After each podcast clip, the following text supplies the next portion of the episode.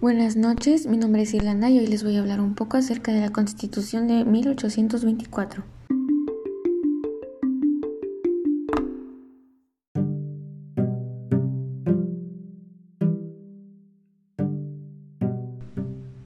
Esta constitución dio paso a una nueva forma de gobernar México tras su reciente independencia.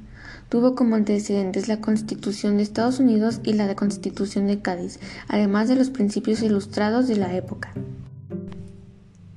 pero debido a que esta constitución fue fruto de contrapuestas acerca de los proyectos de lo que se quería lograr con el país y cuál sería el sistema adecuado para dirigirlo, tenía contradicciones importantes.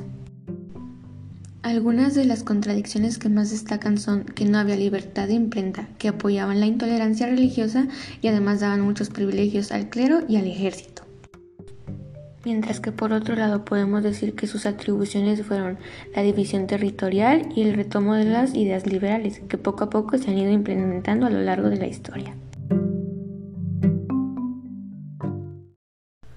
Esto es todo por hoy. Yo aquí me despido. Espero que tengan linda noche. Hasta luego.